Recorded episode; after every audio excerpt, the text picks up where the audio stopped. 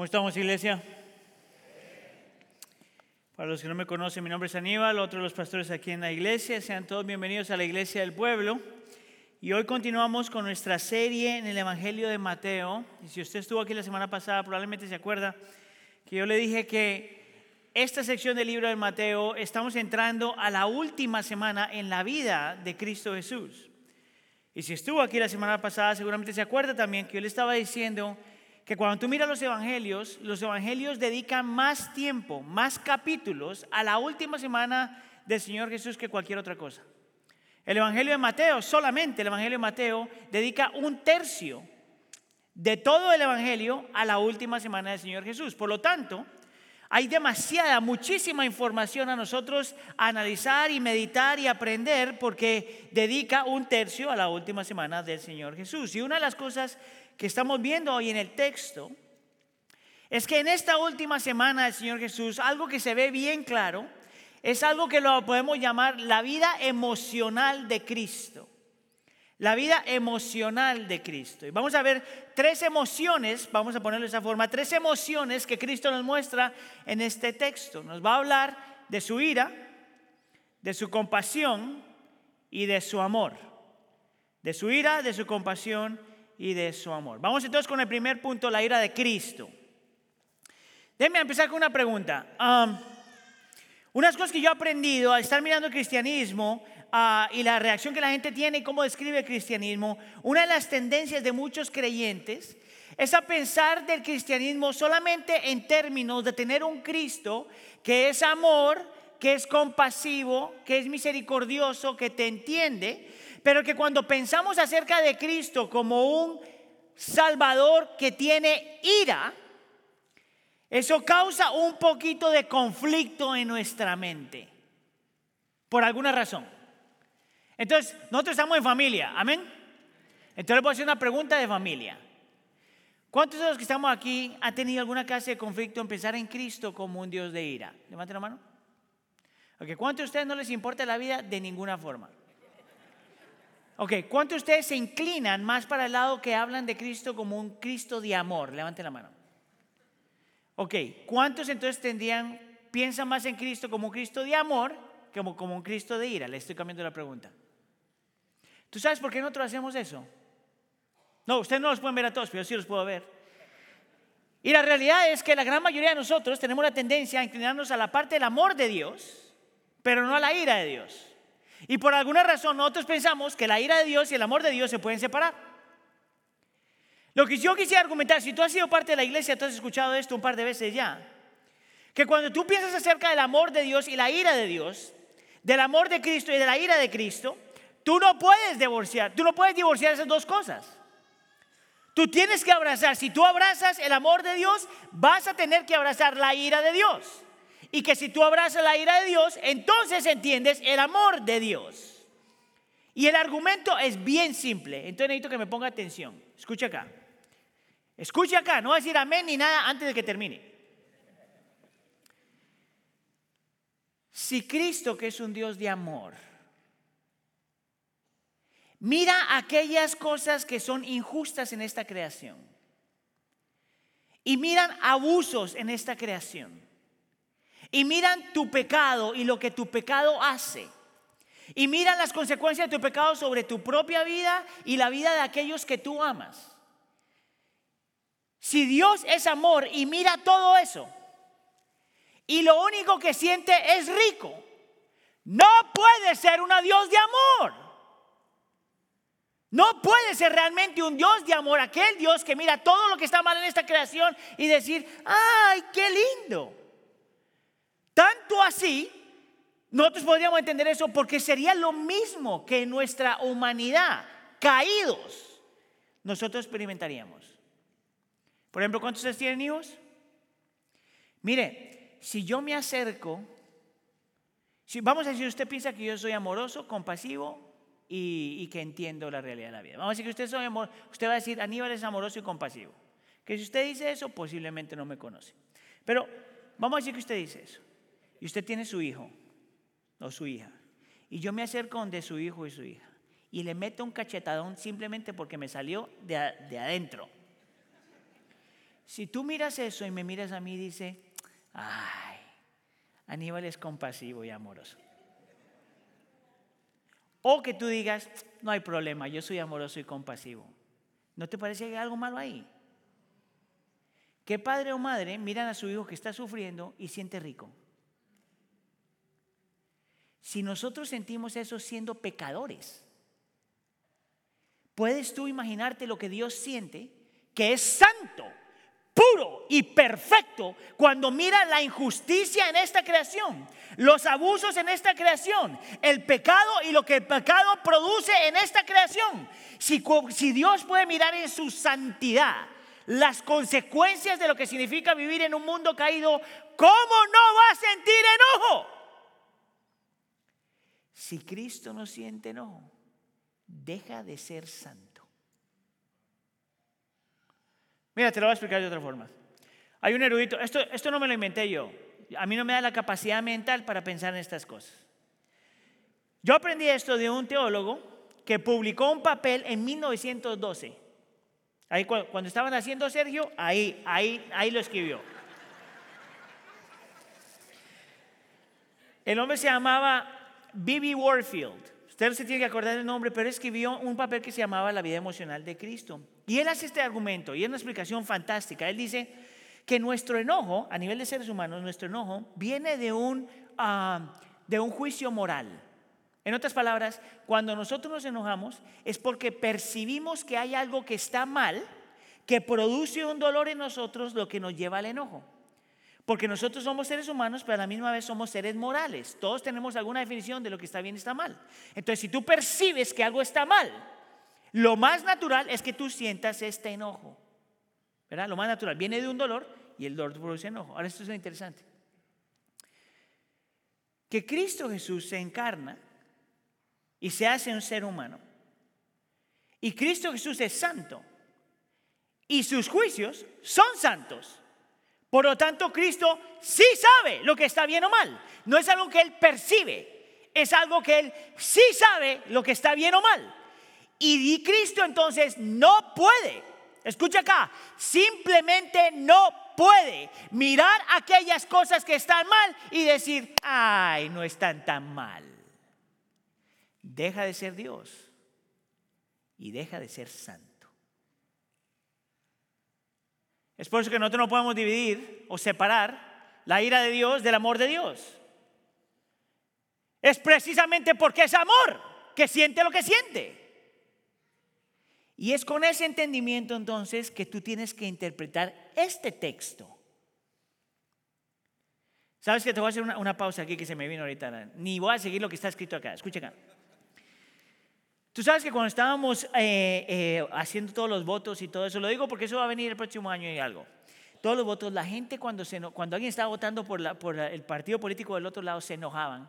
Y entonces hacían todo un barullo y ponían un montón de cosas en, en, las redes sociales. Y cuando alguien les decía, así no te debes comportar como cristiano, ¿tú sabes cuál era el pasaje que la gente utilizaba? Para justificar su comportamiento. Este pasaje. Si el Señor Jesús se enojó en el templo, ¿por qué yo no? ¿Sabes cuál es la diferencia? Que Cristo es santo y esta gente no. Todo nuestro enojo está manchado de pecado. Aquí no hay ninguno, incluyendo el predicador, donde me enoje y sea libre de pecado. Todo nuestro enojo está manchado de pecado. Ahora sí volvamos al texto. Porque yo quiero que tú mantengas eso en mente. Si te acuerdas, el contexto de este texto es la última semana del Señor Jesús y la gente está a punto de celebrar la, Pascua. La Pascua se llama, ¿verdad? la Pascua. Y en la Pascua entonces era cuando todo un montón de gente que venía de toda la región se acercaba a hacer dos celebraciones al mismo tiempo. La primera celebración era para celebrar y acordarse de la libertad que Dios le dio al pueblo de Israel. ¿Se acuerda cuando estaban en Egipto? Cuando lo libertó de la esclavitud de Egipto. La gente se acordaba y celebraba y decía, mira nuestro Dios, qué poderoso, qué tan grande, qué tan hermoso es. Esa es la primera. Y la segunda celebración era, la gente se acercaba a la Pascua y se prepararon toda la semana para que luego vinieran y sacrificaran un animal para el perdón de los pecados. Entonces, desde ese punto de vista, la Pascua era una celebración doble, para acordarse de la fidelidad del Señor en el pasado y para acordarse de la fidelidad del Señor en el presente, para celebrar la libertad del pasado y para celebrar libertad en el presente, porque tú estabas confesando tus pecados, había un sacrificio y eras perdonado. Esa era la Pascua. Ahora, todos los eruditos dicen lo mismo. Esto era eh, eh, miles y miles de personas participando en esta celebración. Miles de personas. Todo el mundo feliz. Todo el mundo celebrando. Imagínate, si tú estás cargado con tu culpa y tu vergüenza y todo lo demás, y ya viene el día donde vas a sacrificar el animal y tus pecados van a ser perdonados, dime tú si no era un momento de felicidad. Y toda la gente va para el templo. Y ese es el contexto donde encontramos al Señor Jesús entrando al templo, pero su actitud no era la misma actitud del resto de la gente.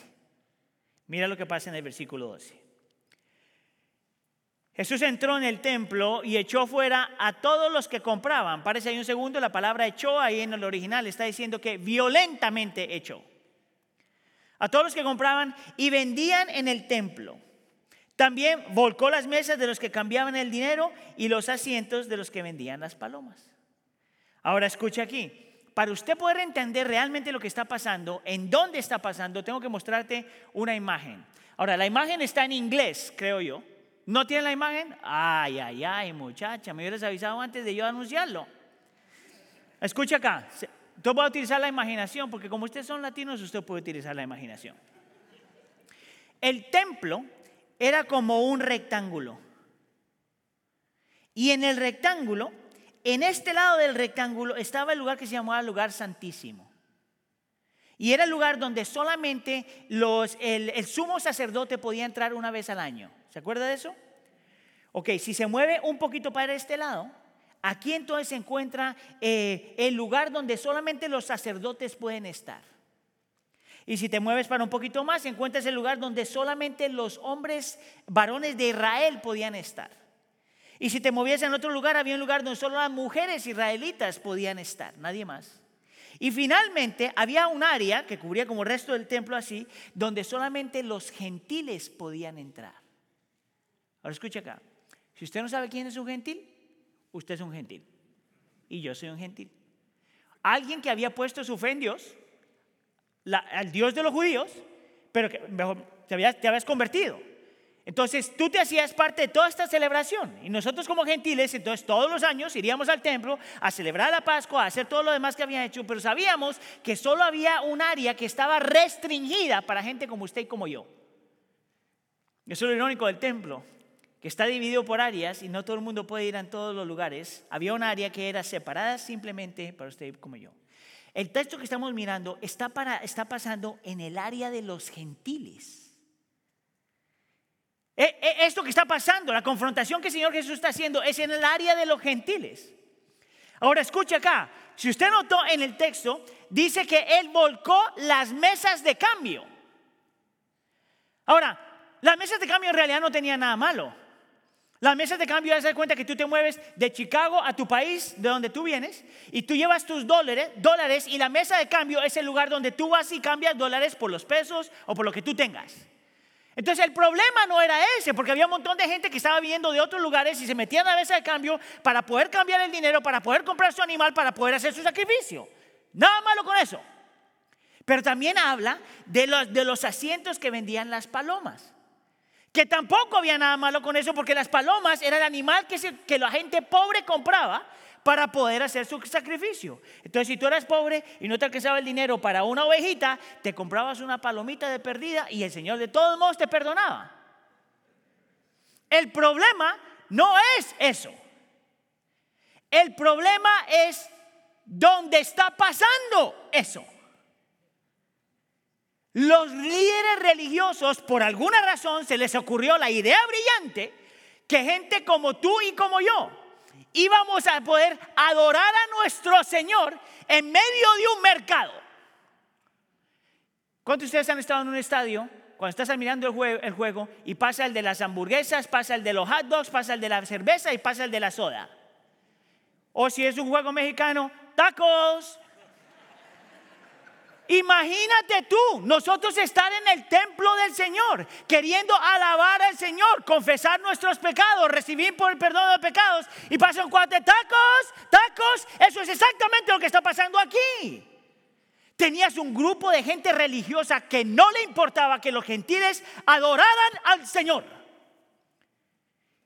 Y esa es la razón por la que Cristo se enoja. Porque la adoración de Dios es importante. Y que la gente adore al Señor como tiene que adorarlo es importante. Mire, lo puedo regañar solo un cachito así, poquito. Porque no aplica a todos, solamente para los que llegan tarde. O se van temprano. Mire, la adoración, mis hermanos, es mira, la adoración es importante no solamente porque Dios te la pide, no solamente es importante porque Dios demanda que lo adores. Es importante no solamente porque la Biblia dice que le, cabe, le, le empata. ¿Tú sabes por qué la adoración es importante? Porque tú la necesitas. Tú estás cantando lo que nosotros creemos. Tú te estás convenciendo a ti mismo de lo que tú estás diciendo. Tú te estás repitiendo las verdades que ya conocemos de Dios. Tú estás respondiendo a la revelación de Dios. Y cuando tú cantas, estás convenciéndote a ti mismo, predicándote a ti mismo que ese Dios es realmente tu Dios. Esta gente no entendía eso. Esta gente religiosa no entendía eso. Y le estaban privando a los gentiles de experimentar eso. ¿Cómo no un Dios santo no va a sentir enojo frente a esto? Razón número uno por la que Cristo se enoja. Razón número dos por la que Cristo se enoja. El Señor entra en templo, le da la vuelta, eh, le da la vuelta a las mesas, echa a la gente corriendo y luego Él dice algo en el versículo 13.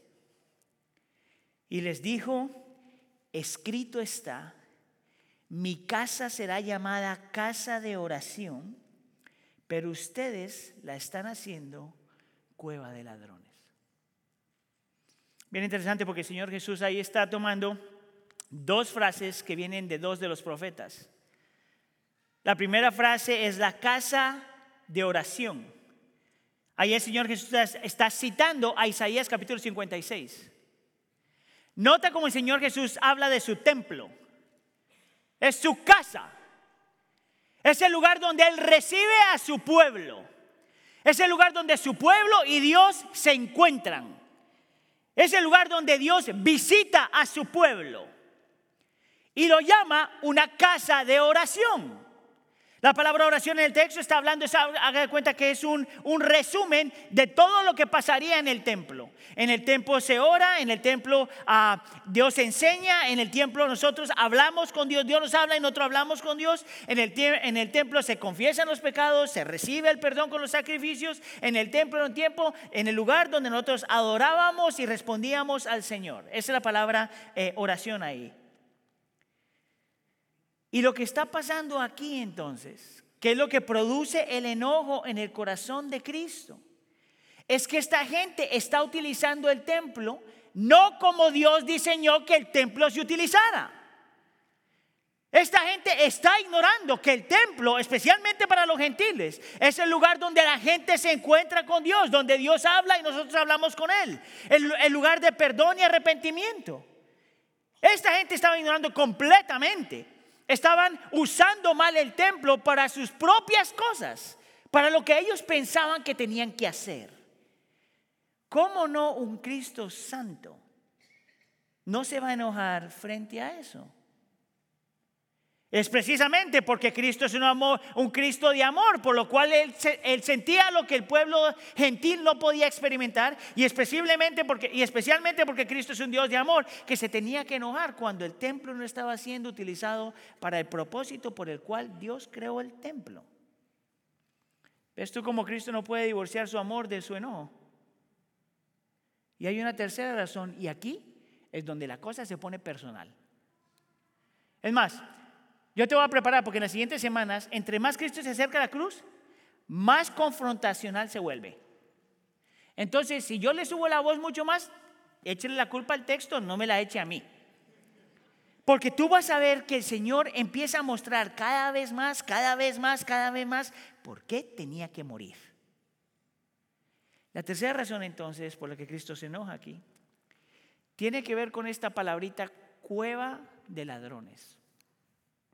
La palabra cueva, creo que se puede entender, se puede traducir también como un lugar donde tú ah, te proteges o te escondes. En realidad esa podría ser una buena traducción. Una cueva es el lugar de esconderte o un lugar de protegerte. Obviamente ladrones es cuando está un lugar donde los ladrones se esconden, aunque después de que han robado algo. Y Cristo ahí está citando a Jeremías capítulo 7. Ahora no se vaya a perder, quédese conmigo. En Jeremías capítulo 7, Dios, por medio del profeta, le está hablando a su pueblo, porque su pueblo por alguna razón piensa que pueden esconderse de Dios haciendo cosas religiosas. Entonces, por ejemplo, en Jeremías capítulo 7 dice que están, están oprimiendo a los extranjeros, están oprimiendo a los huérfanos, están oprimiendo a las viudas, están derramando sangre inocente y están adorando a otros dioses. Pero Jeremías capítulo 7 muestra que esta gente se mete al templo pensando que porque están en el templo Dios no les va a caer encima.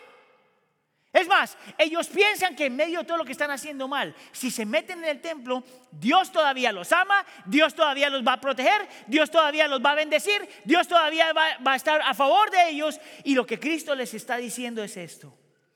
Ustedes le están robando a los gentiles el derecho de adorarme a mí. Ustedes están utilizando el templo de formas incorrectas. Ustedes prefieren el dinero antes que la adoración. Y piensan que por sus prácticas religiosas se van a poder esconder de mí.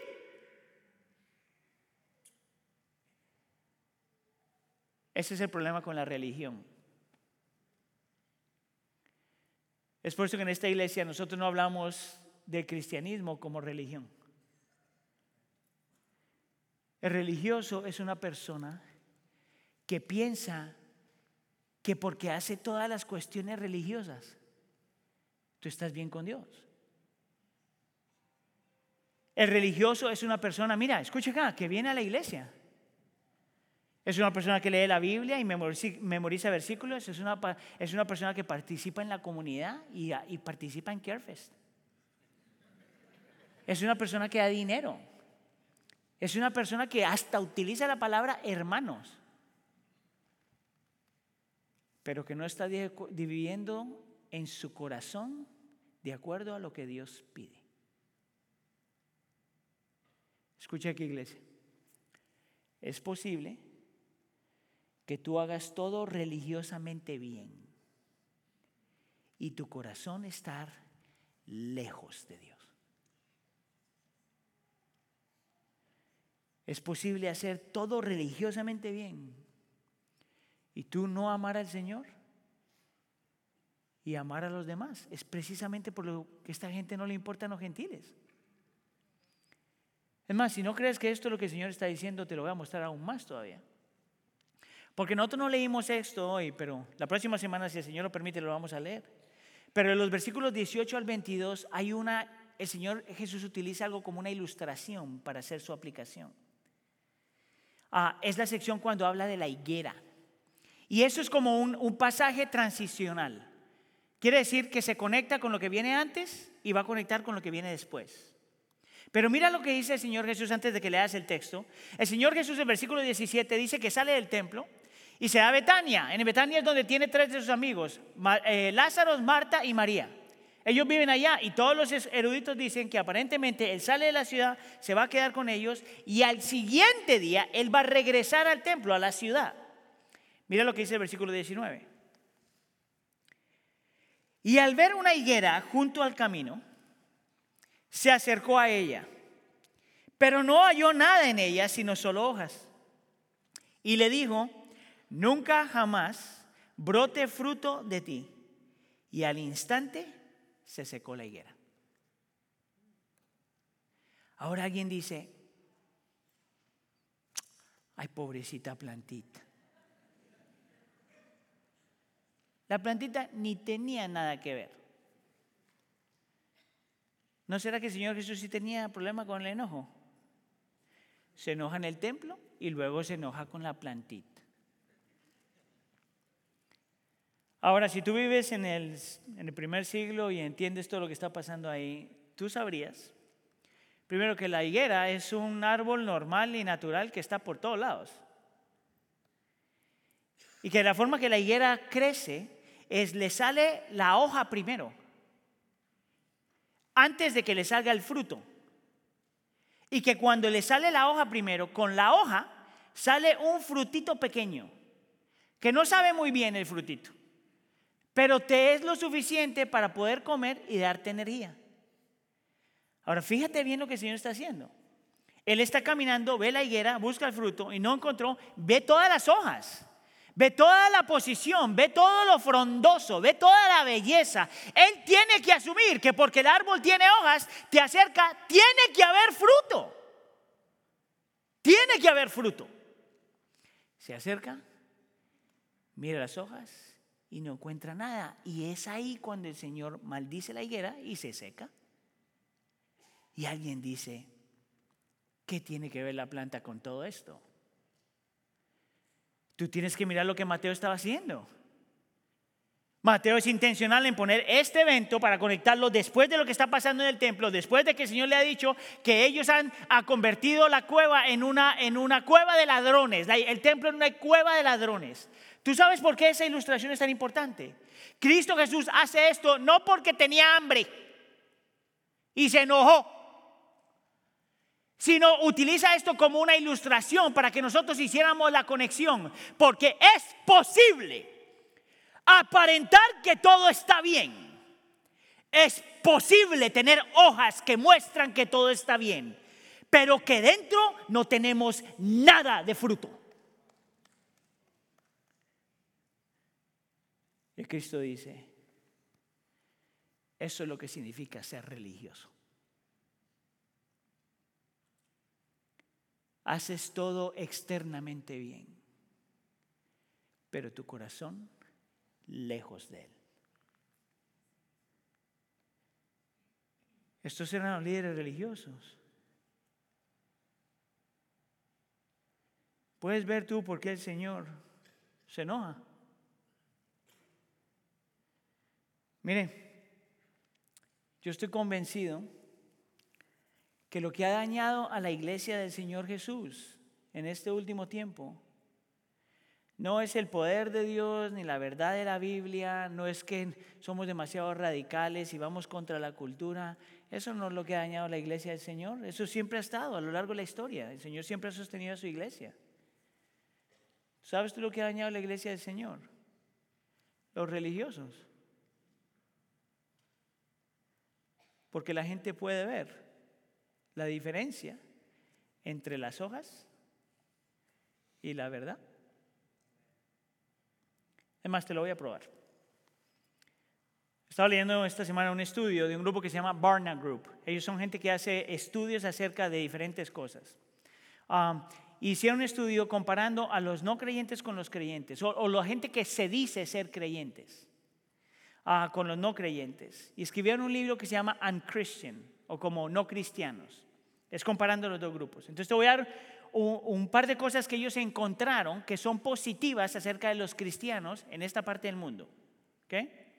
Decían, por ejemplo, después de hacer el estudio, que los cristianos dicen menos malas palabras en público comparado a los no cristianos.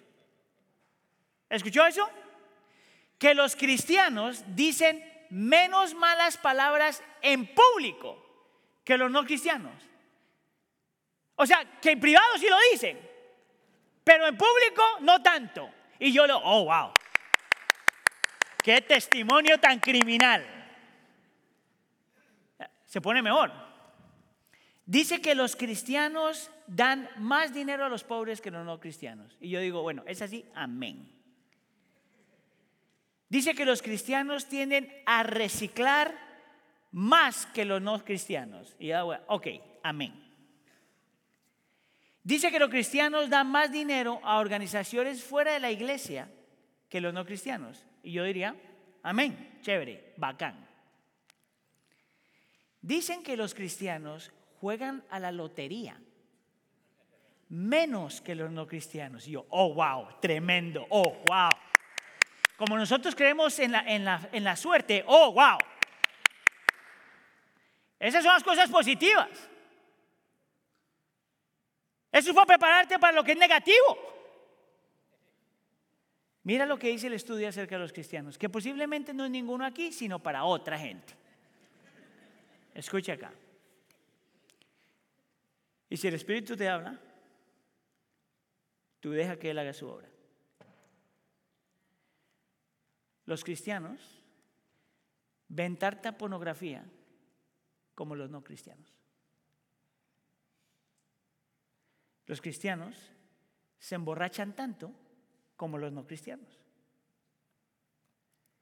Los cristianos utilizan drogas y medicina no prescrita a ellos, igual que los no cristianos. Los cristianos mienten para salirse de problemas tanto como los no cristianos. Y los cristianos buscan la venganza en un periodo de 30 días, al igual que los no cristianos. Y tú te haces la pregunta, pues ¿cuál es la diferencia? El título, las hojas. Dime tú si no es esa la razón por la que la ira de Dios existe. Porque tu pecado y mi pecado no solamente es una ofensa cósmica hacia Él, pero es, una, es nuestra propia destrucción y la destrucción de todos aquellos que nosotros amamos. Porque tu pecado nunca viene solo. Siempre afecta a los demás. ¿Ves tú? Porque el amor de Dios y la ira de Dios no se pueden separar. Si Dios mira eso en ti y lo mira en mí, ¿cómo no va a sentir eso? Gracias al Señor que no es la única emoción que Él tiene. Si es la única emoción, nos chavamos, dicen los boricuas. Nos echamos a perder. Es por eso que necesitamos hablar por más corto tiempo acerca de la compasión de Cristo. el Señor Jesús entra al templo, voltea las mesas, echa a la gente para afuera, pero en medio de todo eso, mira lo que hace en el versículo 14. En el templo se acercaron a él los ciegos y los cojos y los sanó. Por un lado, él está haciendo todo esto y de repente ve este grupo de personas que interesantemente los líderes religiosos de alguna forma habían decidido que esa clase de personas no deberían estar en el templo. Y el Señor, movido a compasión, porque eso es siempre lo que mueve a Cristo Jesús en todos los evangelios. El Señor, movido a compasión, sana a los ciegos y a los cojos, como para mostrarle a los líderes religiosos, esto es lo que significa ser un creyente. Tú aquí preocupándote de tu, de, tu religión, tú haciendo todas estas cosas pensando que te puedes esconder y lo más mínimo que tienes que hacer, ser gente de compasión, ni siquiera puedes aplicar. ¿Sabes por qué Cristo muestra su compasión? para mostrarnos al Padre de compasión. Esa es la descripción que se encuentra en Éxodo capítulo 34 en el Salmo 51. Nuestro Dios es un Dios compasivo.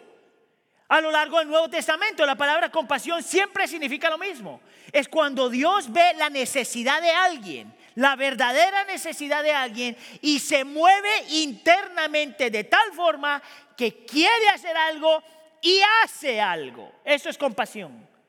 Interesante que la compasión es lo que se muestra más, primero que todas las cosas, en la vida de Cristo. Y Cristo utiliza esto no solamente para que esta gente recibiera su compasión, sino para que los líderes religiosos vieran lo que significa ser gente que realmente ama a Dios y ama a los demás. En un solo pasaje. Te muestra su ira y su compasión al mismo tiempo. En un solo pasaje. Está confrontando la religión y está diciendo, tú quieres ser religioso verdad, pues entonces haz esto. En un solo pasaje te corrige a ti y me corrige a mí. En un solo pasaje te dice que tu ira no es como la ira de Cristo. Que mi ira no es como la ira de Cristo. Y en un solo pasaje te dice, tú tienes que ser compasivo como Cristo, pero desafortunadamente tampoco somos eso. Ahora la pregunta es esta. ¿Qué era lo que esta gente necesitaban entender y ver acerca de Cristo para morir a su religión y empezar a vivir para el Señor como tenían que vivirlo. ¿Qué era lo que la gente esta tenía que creer y entender de Cristo para morir a su propia ira pecaminosa y aprender a vivir vidas de compasión? ¿Qué es lo que tú y yo necesitamos ver en Cristo para también morir a nuestra religión y aprender a ser gente no solamente de compasión, pero hacer la distinción entre una ira santa y una ira que sale de nuestro propio pecado. ¿Qué es lo que nosotros, nosotros necesitamos ver, entender y creer? La tercera emoción de Cristo, vamos a llamarlo el amor de Cristo. Una vez más, el Señor entra al templo echa a la gente para afuera, voltea las mesas. Y los líderes religiosos que están viendo todo esto, porque esos cuates eran bien chismosos, están viendo todo eso. Y dice el texto que se indignaron. Claro, ¿quién entra al templo y empieza a arreglar cosas como si fuera su casa? El dueño de la casa. El Cristo empieza a arreglar su hogar. Y estos cuates ni siquiera saben qué es su hogar. Tanto así, tan enojados están, que ellos escuchan que unos niños están cantando, alabando a Cristo y diciéndole, Osana al Hijo de David. Y tanto se enojan que le dicen al Señor Jesús, dile a esos escuincles que ya se callen. Yo no sé si escuincle es una mala palabra en algún lugar, ¿no es? Ok. Le dice a los niños, díganles que se callen y mira cómo el Señor les responde casi, casi en su forma santa, de decirle, ¿sabes qué? ¿Te enojaste? Déjame, te voy a dar otra razón para que te enojes, para confrontarlos. Mira lo que dice en el versículo 16. Y le dijeron, oye lo que estos dicen. Jesús le respondió, sí, nunca has leído de la boca de los pequeños y de los niños de pecho, te has preparado alabanza. Y esto es súper interesante porque el Señor Jesús está haciendo una cita del Salmo 8. Y el Salmo 8 es una canción que se canta al Mesías. Y el Salmo 8 es una promesa de este Mesías. Y Cristo tiene la osadía de no solamente dejar que los niños le digan que es el rey de David, el rey David, o el mejor hijo rey de David, pero tiene la osadía de decirle a esta gente, no solamente soy, no solamente soy rey, soy el Mesías. Tú sabes lo que esta gente tenía que sentir. Tú puedes ver por qué es que más adelante están diciendo crucifíquenlo. Ahora, ¿por qué el Señor saca eso? ¿Por qué es tan intencional en citar el Salmo 8? Escucha acá. para que nosotros entendiéramos algo que ellos no entendieron. sabes lo que significa la palabra Mesías? El Salvador. Pero tú sabes lo que significaría que Cristo es el Salvador. Que es lo que yo creo que te cambia a ti y me cambia a mí. El Salvador no sería esta persona que vendría a derrotar todo por su fuerza. El Salvador sería esta persona que vendría a derrotar todo con su amor. ¿Y tú sabes dónde lo vemos? En la cruz de Calvario. Escucha acá, iglesia. Porque solo en la cruz de Calvario tú puedes ver cómo la ira y la compasión de Dios se juntan. ¿Por qué tú crees que Cristo Jesús fue a la cruz del Calvario? Porque tú eres pecador. Porque yo soy pecador. Porque cada pecado que tú has cometido es una ofensa contra Él. Es una ofensa contra ti y es una ofensa contra los demás. Porque Cristo no puede mirar tu pecado y mi pecado y pretender que no está. Porque Dios no puede mirar tu pecado y decir, ya pasó muchacho, yo te perdono. Cristo no puede hacer eso, Dios no puede hacer eso. Porque en el momento que te deja ir sin las consecuencias de tu pecado, deja de ser Dios y deja de ser santo. Por lo tanto, su ira se tiene que satisfacer. Él dijo que aquel que pecara tiene que morir. Si Cristo te deja ir, Él está rompiendo su propia ley. Y es ahí donde el cristianismo te da algo que ninguna otra religión en el mundo te ha dado. Porque solamente en el cristianismo tú ves el Dios que es un Dios de ira, que tiene que castigar al pecado, pero que en vez de castigar al, pecador, se castiga a sí mismo en su Hijo. La ira de Dios sí fue satisfecha. La ira de Dios sí se llevó a cabo. La diferencia es que no fue sobre ti, pero sobre Él.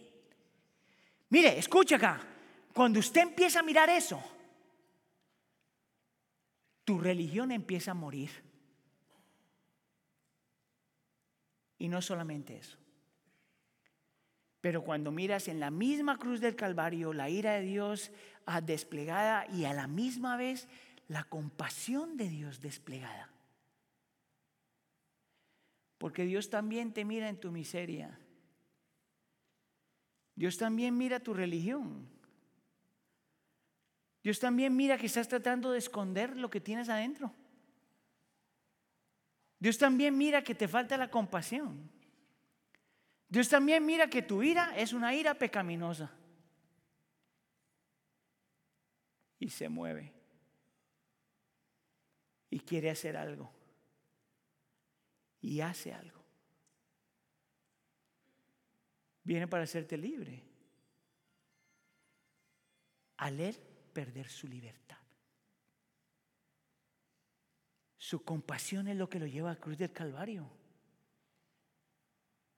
Su compasión es lo que lo lleva a recibir la ira de Dios. Su compasión es lo que yo no merezco. Y lo que tú no mereces. ¿Sabes qué sí merecemos? Su ira. Y es ahí donde tú encuentras libertad. Porque si Cristo tomó tu ira y te extendió compasión, escucha acá, si usted ha puesto su fe en Cristo, Dios ya no está enojado contigo. Su ira ya fue satisfecha. Tú no necesitas pretender nada. Tú puedes ser pronto para arrepentirte. Tú puedes aprender a ser gente, gente de compasión. Porque tú quieres darle a otros lo que tú has recibido. Tú eres realmente libre para no tener que ser religioso. Porque el Señor no está enojado contigo. Porque su enojo ya fue satisfecho. ¿Sabes qué es lo interesante de esto? Que en la historia de los evangelios hay creo solamente una excepción de un religioso que se salvó.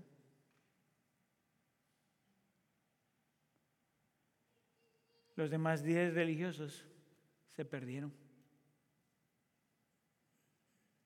¿Sabes por qué? Porque no querían reconocer la magnitud de su pecado, ni tampoco la magnitud del amor de Cristo.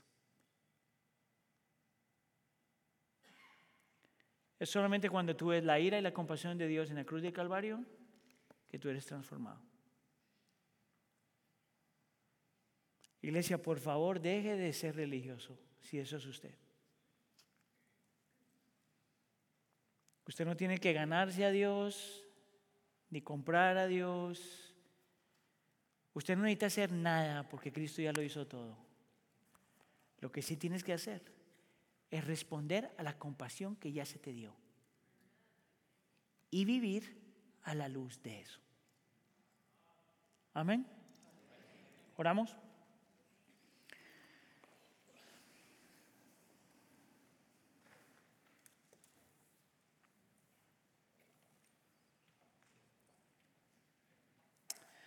Señor, qué tan fácil es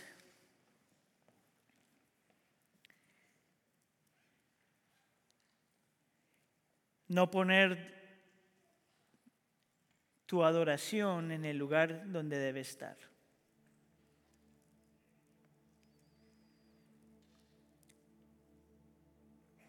Qué tan fácil es ignorar a la gente que tú has creado y necesitan adorarte.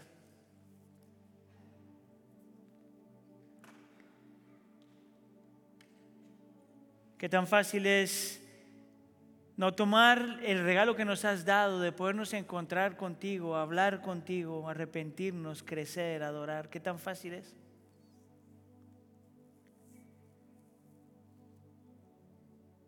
Qué tan fácil es pretender.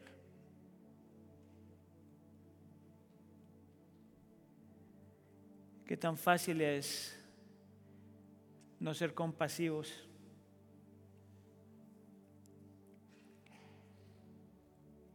Y qué tan fácil es ignorar la cruz del Calvario, donde la ira de Dios fue satisfecha y tu compasión fue extendida.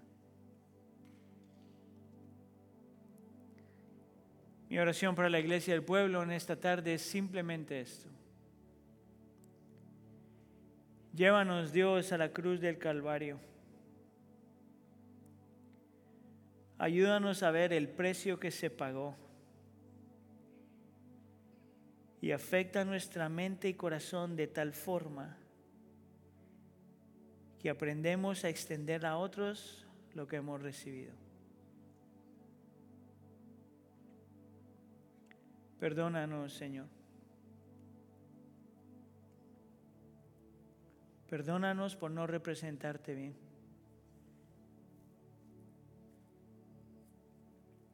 Perdónanos por una religión superficial. Haznos libres en nuestro corazón.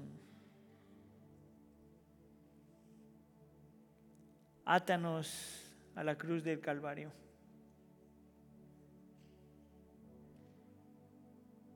Y déjanos ahí hasta que creamos lo que tenemos que creer. Te lo pedimos por favor, en nombre de tu Hijo Jesús. La iglesia dice.